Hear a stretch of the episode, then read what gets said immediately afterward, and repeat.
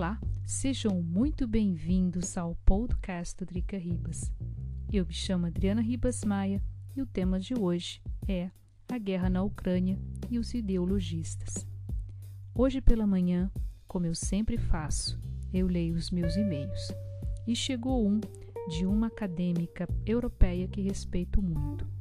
O primeiro deles, ela afirmava que se precisava retirar a censura em cima das mídias russas na Europa, como RT, Russia Today e Sputnik. Ela acredita que a liberdade de expressão deve ser plena. Também não gosto de censuras, mas desde que digitalizei o Drica Ribas, eu percebi o potencial perigoso das redes sociais na propagação de fake news. E isso tem sido amplamente utilizado por governos, especialmente pelos menos democráticos e oportunistas, para manipular a opinião pública. Aqui na Europa, houve um questionamento muito grande em cima do Facebook por conta da eleição de Donald Trump em 2016. Trump foi parcialmente favorecido por fake news espalhadas por essa rede social.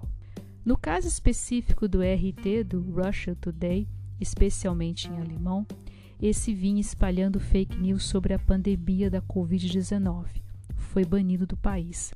Logo, como represália, a Deutsche Welle foi banida da Rússia. Quando se fala de redes sociais, eu acredito que se haja um filtro.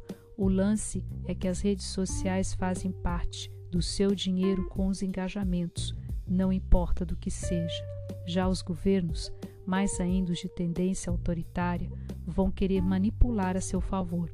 Precisamos, nós cidadãos, aprender o funcionamento das redes sociais para não cair em armadilhas de espertalhões. Ucranianos merecem ser invadidos. O segundo e-mail me deixou profundamente assustada.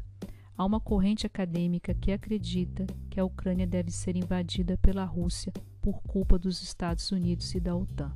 Não defendo a política exterior dos Estados Unidos e acho que houveram erros grandes, como por exemplo no Afeganistão.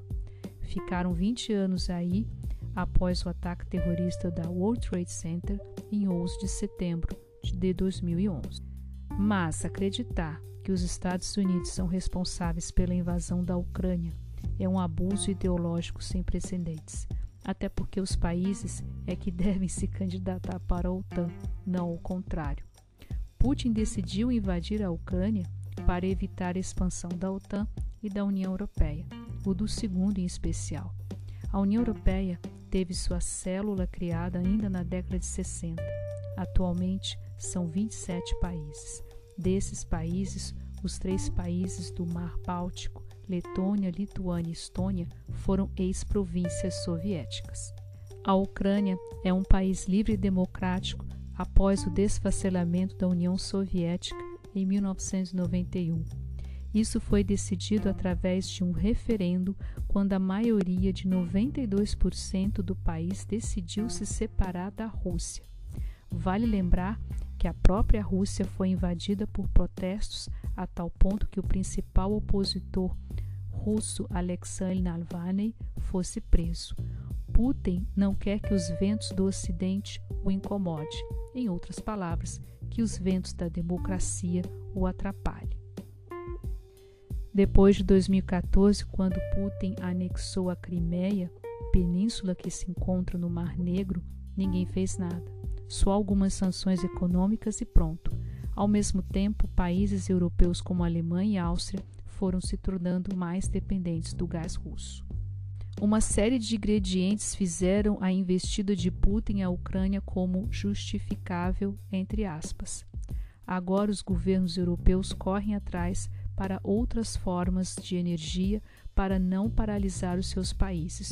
Por conta do aumento do preço da energia, a inflação sobe e já começa a incomodar a classe média europeia. Também os governos europeus se preparam para receber milhares de refugiados ucranianos. A maioria entra pela Polônia. Há um cálculo de mais de um milhão de pessoas. Vejo como preocupante que acadêmicos das ciências sociais Priorizem suas ideologias aos fatos. Foi justamente por conta de uma ideologia extremista que levou Putin a invadir a Ucrânia. Hora de reflexão. Muito obrigada pela atenção de vocês. Esse foi mais um podcast do Drica Ribas. Não deixe de curtir, não deixe de compartilhar, não deixe de seguir. No caso, meu diário eletrônico. Esse texto se encontra no meu diário eletrônico, o adrianaribasmaia.com. E nós nos encontramos no próximo podcast. Muito obrigada pela atenção de vocês e cuide-se muito.